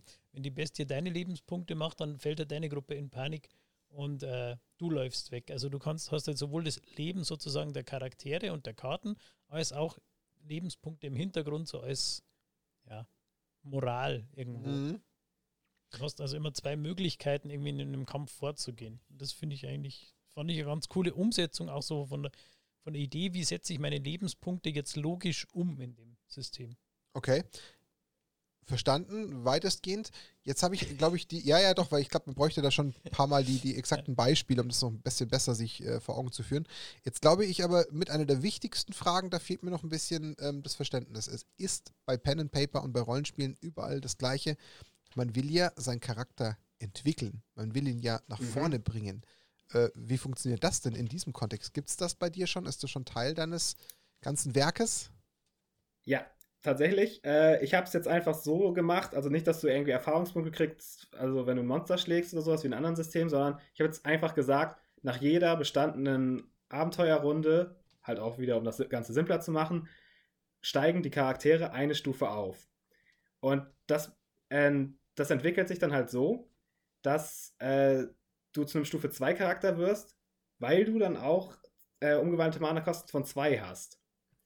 Und da wird es dann halt interessant. Da hast du halt verschiedene Möglichkeiten. Du kannst sagen, ich behalte meinen Charakter, aber ich nehme äh, eine andere Magic-Karte dafür, die ihn, die ihn jetzt repräsentiert.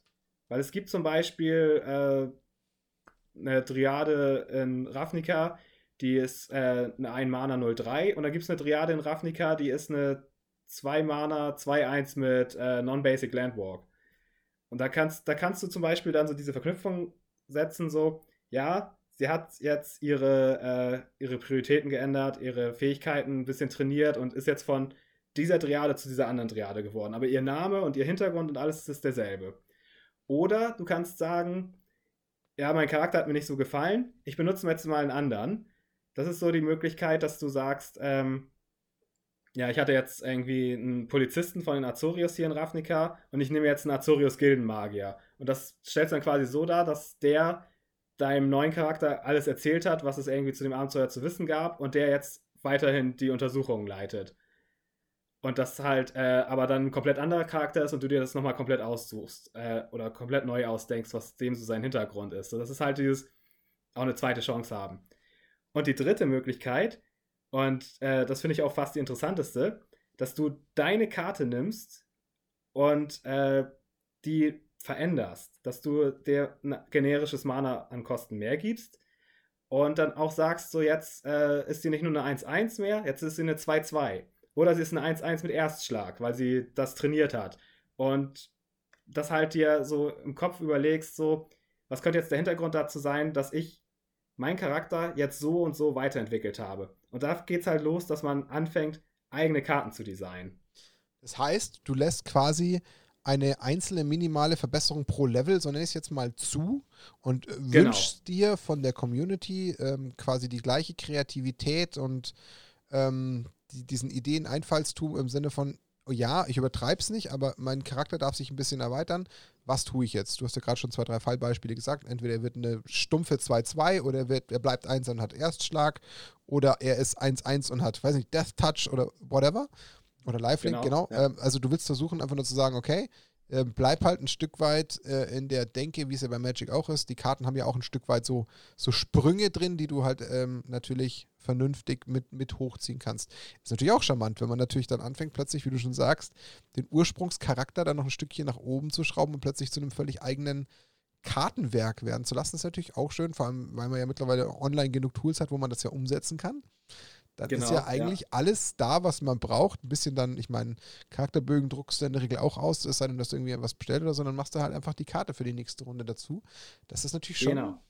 ist schon charmant. Ähm, ich meine, klar, also ich glaube, übersichtlich ist es natürlich, ähm, je nachdem, wenn man sich da reingefunden hat, auch ausreichend über die Karten, die es da schon im Arsenal gibt und so, dass man weiß, man, man wächst daran, klar. Charakterbogen ist natürlich auch ein Stück weit hilfreich, weil er halt alles dokumentiert.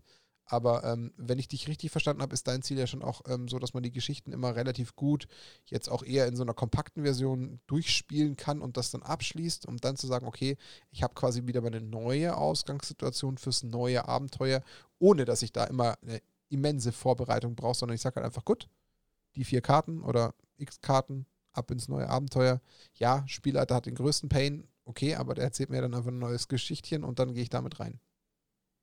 Ja, das ist halt auch das, äh, dass man eine Kampagne dann macht. Also dieses Aufleveln hast du nur in Kampagnen. Also es könnte sein, dass du One-Shots machst, irgendwie in der Geschichte, dass man zum Beispiel sagt, so ja, wir machen jetzt nur kurz New Phyrexia eine Begegnung mit, äh, mit Phyrexianern halt äh, von Widerstandlern. Und da, da macht man ein Abenteuer, fängt auch vielleicht gleich mit Stufe 2 Charakteren dabei an, gibt denen vielleicht auch eine Arsenalkarte noch mehr dazu und äh, spielt das Abenteuer durch und danach war es das. Spannender ist natürlich, wenn du sagst, wir machen eine ganze Kampagne so und in dem Abenteuer hast du dieses und dieses Problem herausgefunden und dann im nächsten Abenteuer sind deine Charaktere dieselben, aber ein bisschen weiterentwickelt und da forschen jetzt weiter in der Welt nach und äh, versuchen hinter ein größeres Geheimnis zu kommen. Das ist halt auch äh, so, wie man Dungeons Dragons und Pathfinder meistens spielt, dass man halt eine Kampagne spielt, wo man aufleveln kann ich sehe da irgendwie ein gewisses Potenzial. Durchaus. Irgendwie sehe ich da Potenzial. Ich weiß nicht warum. Ja. Ist auf jeden Fall super interessant. Also ich finde es einfach nur stark, wie ein Mensch da so kreativ versucht, diese zwei Welten und diese zwei Systeme zu verschmelzen. Ich bin ja auch immer so ein Fan von sowas Kreativem und finde es immer genial, wenn Menschen da äh, so eine Passion haben, sich da so reinzuknien. Weil fairerweise, du weißt ja schlicht jetzt nicht, wie viel erreichst du damit, aber ich gehe mal so weit und behaupte, selbst wenn du nur einen einzigen Menschen damit infizieren kannst, bist du schon happy, weil du dir, glaube ich, wahrscheinlich selbst am meisten Freude bereitest mit allem, was du dir da erschaffen hast und wie du das jetzt weiterleben kannst, weil da wirst du ja selbst du dich darin äh, völlig verlieren mit, mit Hingabe. Deswegen kannst du ja eigentlich nur noch gewinnen im Sinne von, du hast noch einen zweiten, dritten, vierten, fünften damit infiziert und ich gehe mal sehr stark davon aus, dass dir das damit gelingt, weil ähm, ich sehe da wirklich super smarte Kombinationen, wenn ich ehrlich bin. Und bin echt mal schwer gespannt, ähm, wie schnell da auch Leute aufspringen. Das, also allein das zu verfolgen, da habe ich jetzt schon Lust drauf zu sehen, wie plötzlich das dann, wie du schon sagst, wie so ein Fanformat so langsam ein Lauffeuer werden könnte. Denn fairerweise, die Welten zwischen Dungeons Dragons oder halt Pen and Paper und Magic oder die Wege sind ja sowieso schon super kurz. Also du hast ja sehr viele Menschen, die genau beides gerne spielen und lieben und äh, mhm. beiden Spielen sich sehr viel verlieren. Das ist ja überhaupt nicht abwägig. Es gibt ja auch schon von Ravnica und von Teros zwei große Bücher, also Dungeons and Dragons Regelbücher, die sich extra damit beschäftigen, quasi Dungeons and Dragons Abenteuer auf den Magic Planes zu spielen, weil eben der Bedarf groß ist und weil die Leute das haben wollen. Und also genau, von dem her ja. ist es ja genau in die Kerbe geschlagen.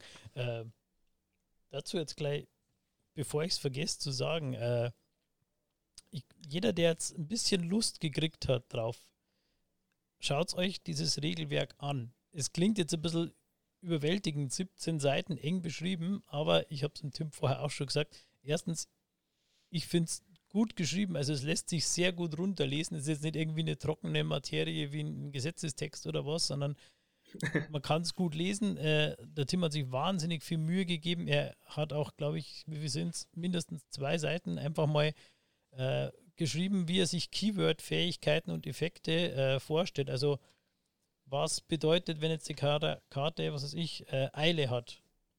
Wie würde sich das umsetzen in einem Charakter? Was würde zum Beispiel äh, First Strike ausmachen? Ähm, was bringt es vielleicht auch für Nachteile mit sich? Also zum Beispiel einer der was hat jetzt, ähm, ich lese es einfach mal vor. Passend für hervorragend ausgebildete Soldaten und Duellanten, Erstschlag und Doppelschlag. Im Zweikampf mit gleich, mit gleich großen Gegnern zeigen sie ihr Können und dann braucht es manchmal gar nicht erst zu einem richtigen Minispiel zu kommen.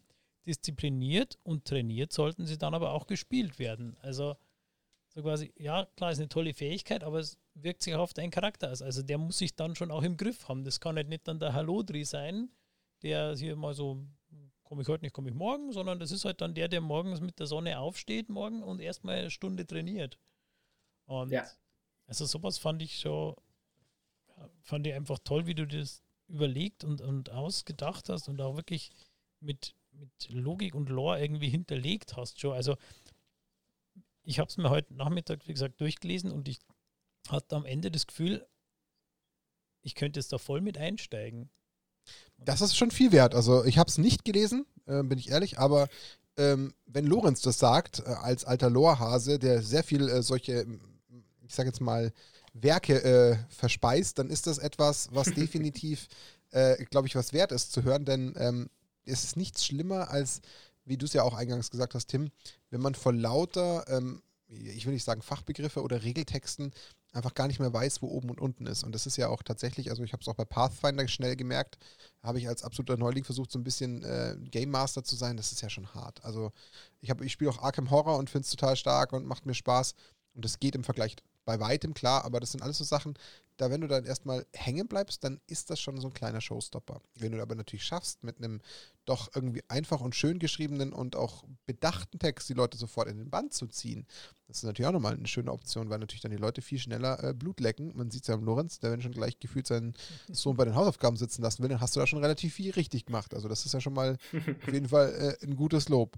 Ähm, Was ich glaube auch äh, toll ist, also für die Spieler oder ein tolles Erlebnis sein kann, wenn du dann vom Spielmeister ein Deck kriegst oder ja. gegen was spielst und dann deckt er eine Karte auf und du denkst da, die kenne ich noch vom Pre-Release von ja. damals und mit die hat man zwei Spiele gewonnen, total geil. Also, dass Auch man sowas. so Karten, die man sonst nie wieder sieht, mit denen man vielleicht nur unterschwellig irgendwas verbindet, dass man die dann da wieder auf einmal auftauchen und es gibt bestimmt auch schöne Momente.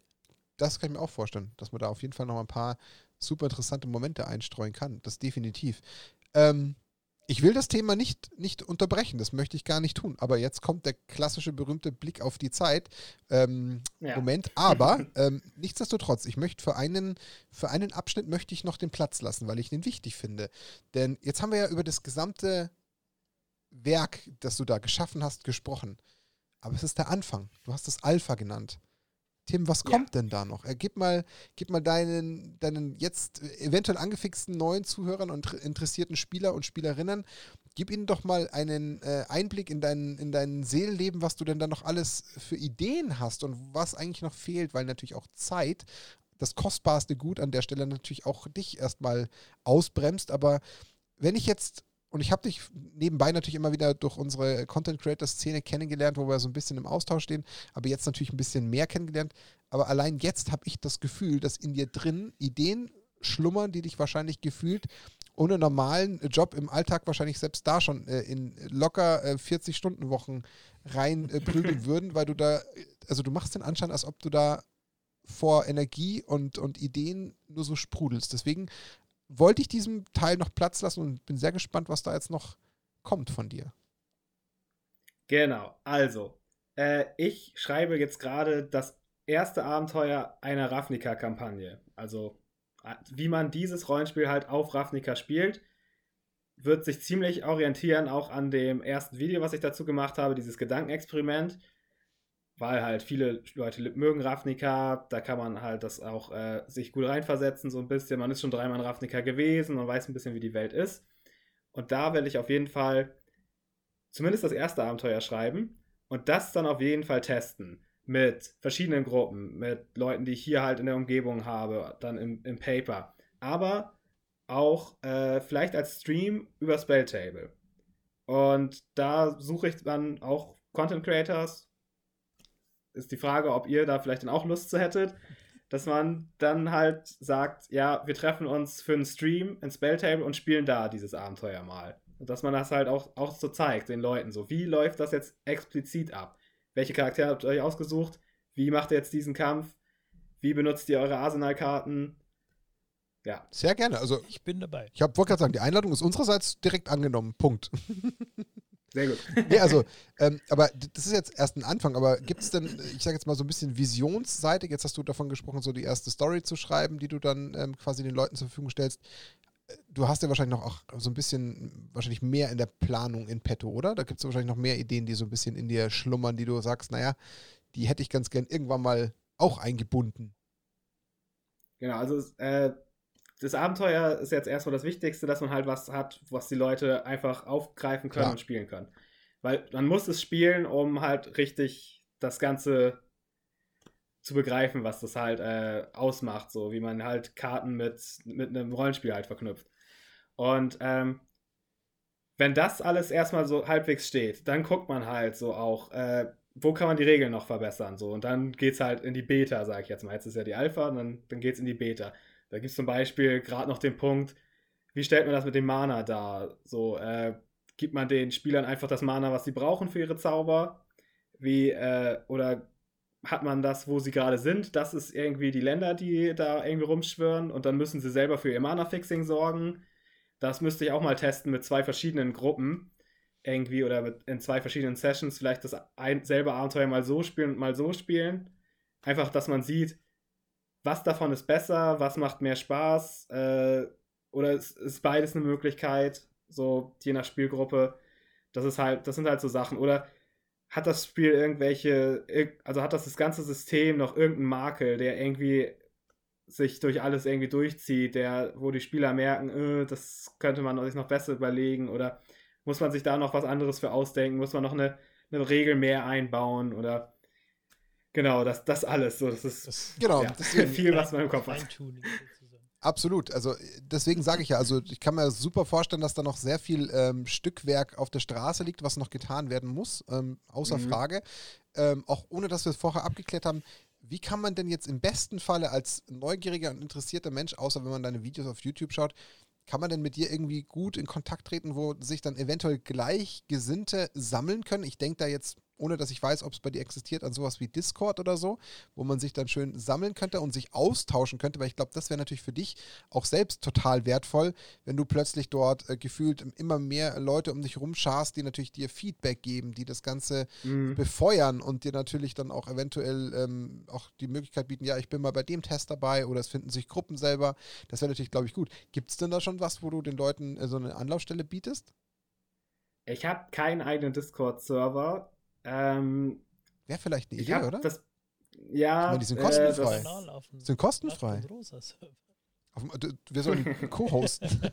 nee, aber vielleicht ist das eine Idee für dich. Also würde mir jetzt mal so ja. in den Kopf springen, weil wenn du natürlich mit den Leuten in den direkten Austausch trittst, ist natürlich das Beste, was dir passieren kann. Wenn du direkt das Feedback kriegst, ähm, ich meine, klar, das kannst du auch anders ja. lösen, um Gottes Willen. Ja. Das kann ein Forum sein, das kann, äh, weiß ich nicht, Schriftverkehr über Facebook oder wo auch immer, aber ich glaube, das ist natürlich eine WhatsApp-Gruppe vielleicht, das könnte ich mir vorstellen. Ja, zum Beispiel. Also ist nur so eine Sache, ja. weil ich habe mir jetzt sofort überlegt, naja, was wir jetzt hiermit tun möchten, ist natürlich die Leute aufrufen. Also jeder, der natürlich auf sowas Lust hat, äh, tretet mit Tim in Kontakt. Der freut sich über jeden, der da mitmacht und ihn natürlich unterstützt auf seine Art und Weise, ob das jetzt Stores, äh, Stories schreiben ist oder äh, Playtesting ist oder irgendwie über die Rules nachdenken und vielleicht nochmal Feedback geben. Also all das, ich glaube, das ist das, was dir am aller, allermeisten jetzt hilft, weil das ist natürlich alleine immer natürlich schön und gut, aber dann hat man ja auch nur so einen begrenzten Blick und natürlich vielleicht auch das eine oder andere Mal eine etwas zu rosarote Brille auf und ist zu sehr davon überzeugt und dann spielt es ja. ein anderer und sagt sich so, naja, das ist aber vielleicht, wie du schon mhm. gesagt hast, nicht ganz durchdacht.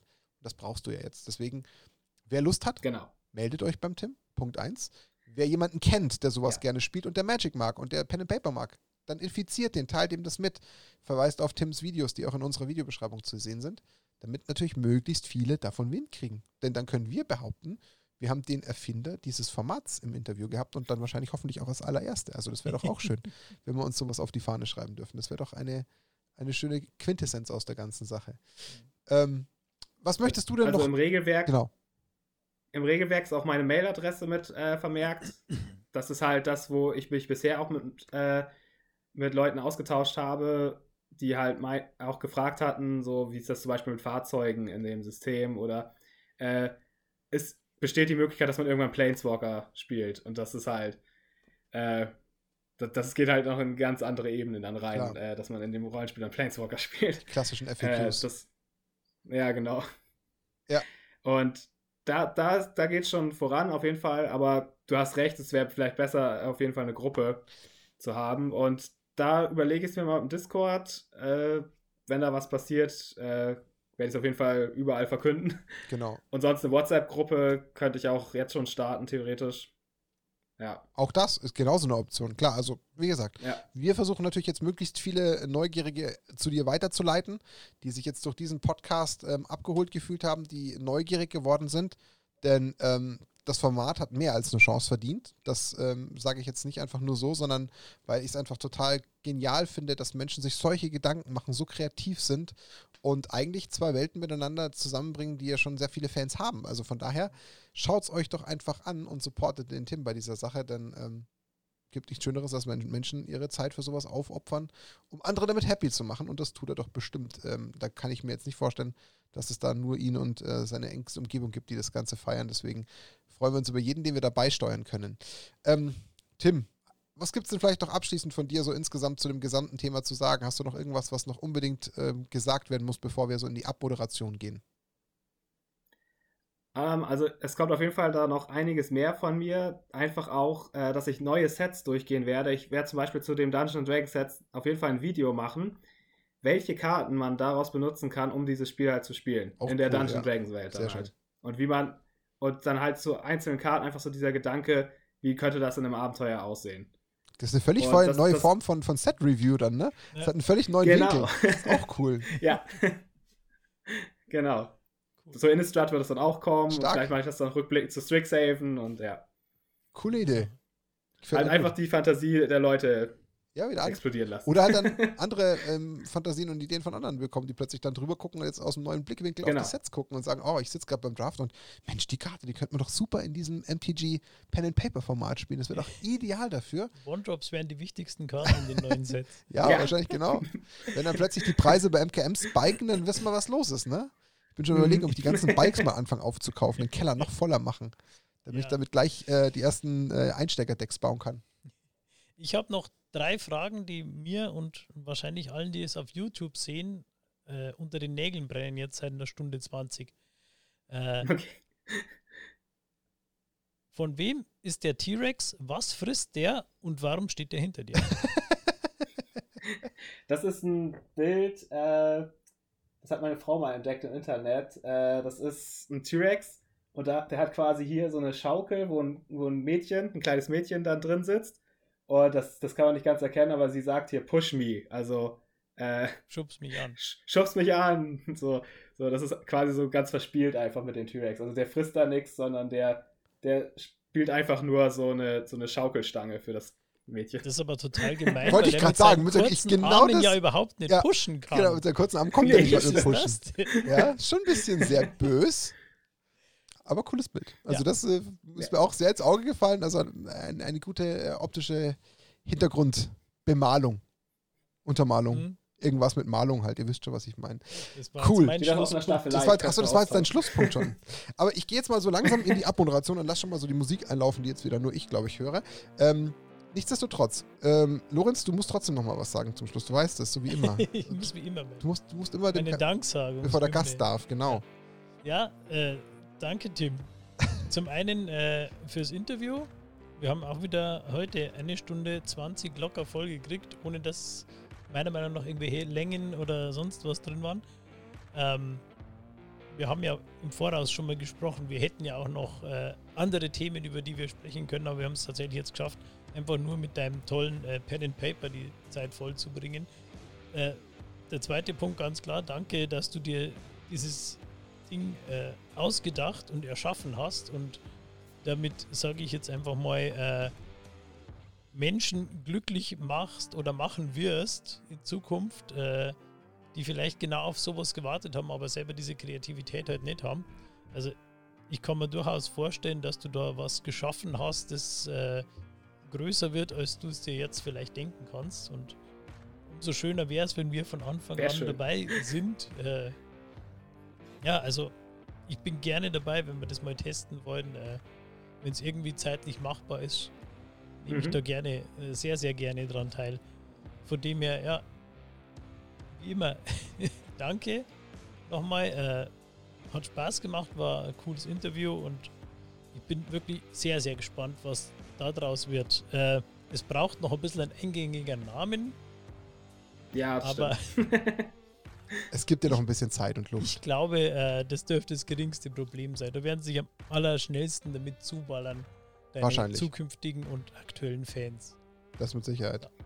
Ja. Ähm, Tim, auch dir als Gast möchten wir natürlich den Raum bieten, nochmal abschließend, egal was, äh, loszuwerden. Hau raus, äh, was du noch alles loswerden möchtest. Sag einfach, was dir auf der Seele brennt. Äh, ich lasse dir nochmal kurz das Feld, bevor ich quasi den Podcast schließe. Ja, vielen Dank, dass ich hier bleiben äh, hier sein durfte. Bleiben darfst du auch. das, bleiben darf ich auch, ja. Das war echt super mit euch zu reden. Es äh, macht mega Spaß. Äh, also wie gesagt, ich bin auch ein Fan eurer Podcasts und es ist einfach so dieses so, Fan sein und dann doch mit dabei sein. So. Und das ist halt das, was ich auch so hoffe. So dieses äh, Leute werden Fan von dem Format und sind dann auch mit dabei. So halt dieses Inklusion, das ist halt das, was Magic ausmacht. So, das ist The Gathering, das ist, jeder kann dazukommen, jeder ist dabei und das ist halt das richtig Tolle an dem Spiel. Absolut.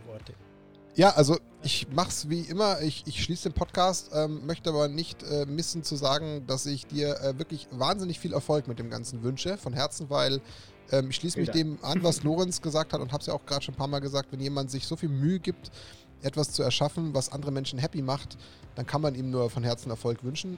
Habt aber gar keine Sorge, um ehrlich zu sein.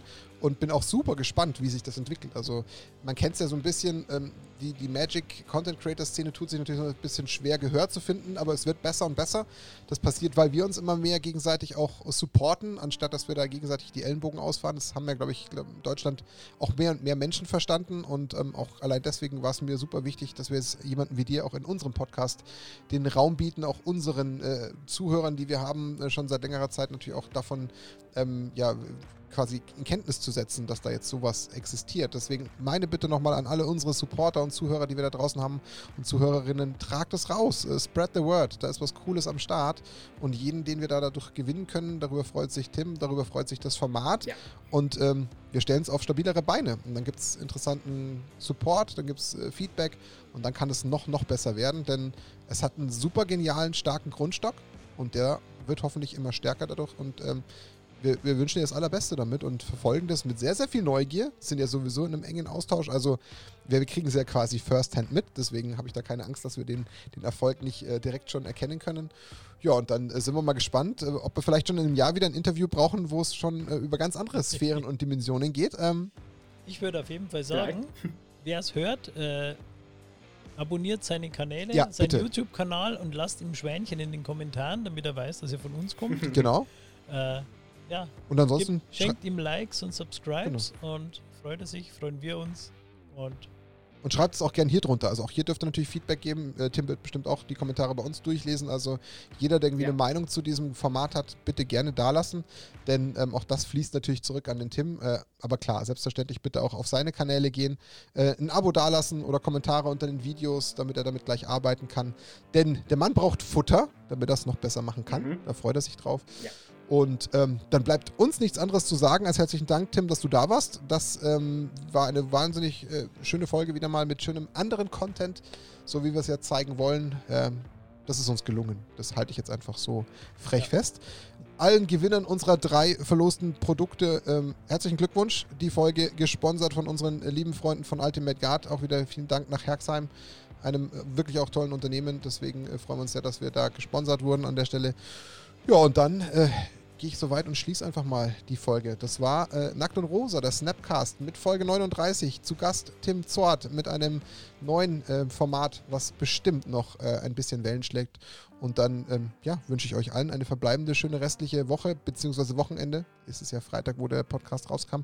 Aber ähm, genießt das Wochenende, schaut bei Tim rein und dann hören wir uns beim nächsten Mal. Und ihr schaut bitte beim Flashcast um 21 Uhr nächsten Dienstag rein.